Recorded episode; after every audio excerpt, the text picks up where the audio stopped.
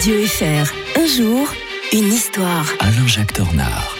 Alain-Jacques Tornard avec nous comme tous les matins. Bonjour. Bonjour Mike. On va partir direction une région du monde que vous aimez beaucoup pour sa culture, Alain-Jacques Tornard. On va évoquer aujourd'hui, en revenant en 14 septembre 1829, la paix d'Andrinople entre les Grecs et les Turcs. hein. Oui, cette paix d'Andrinople.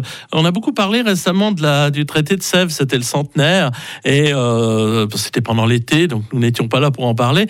Le traité de Sèvres consacre surtout après la défaite de la Grèce. Mais un siècle plus tôt, c'était la victoire de la Grèce. Après une lutte euh, acharnée contre les Turcs euh, qui occupaient depuis des siècles la Grèce. hein. donc, euh, avec l'aide des Occidentaux, d'ailleurs, même des Suisses qui ont participé. Hein, la, Hénard y participé, Genevois, à l'indépendance de la Grèce. Euh, les Grecs avaient joué un rôle d'ailleurs pour l'histoire suisse. Capodistria euh, avait été un de ceux qui avait permis à la Suisse d'exister en 1815. C'était un proche de l'empereur Alexandre, Alexandre Ier. Et donc voilà que euh, sur ce moment-là, les Grecs acquièrent euh, leur indépendance pleine et entière l'année suivante, euh, en euh, le 3 février 1830, euh, 1830, oui, tout à fait.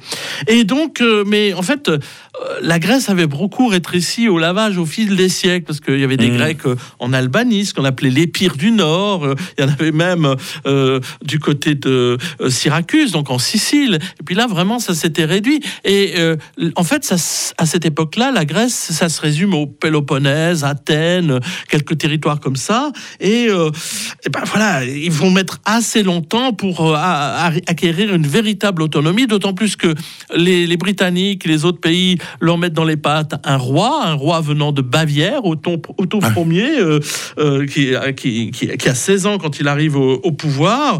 Euh, ça plaît pas beaucoup d'ailleurs aux Grecs qui se révoltent.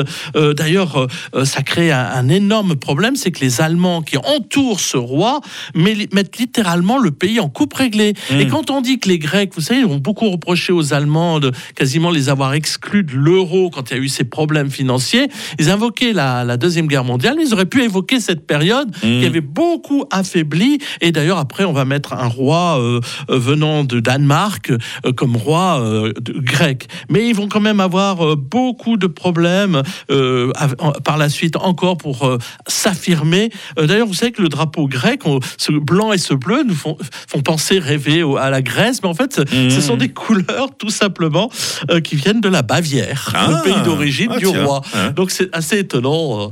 J'aimerais, je voulais finir sur cette petite anecdote. Il nous en apprend des choses hein, tous les matins euh, sur Radio Fribourg. Alain-Jacques Tornard revient euh, demain pour parler d'une faillite, une déconfiture. C'est pas très vieux, hein, c'est- c'était il y a 15 ans, le 15 septembre 2008. Lehman Brothers, c'est encore dans toutes les mémoires. On en parle demain matin sur Radio Fribourg. D'ici là, belle journée Alain-Jacques. Bonne journée à tous. Radio Fribourg, 6h30.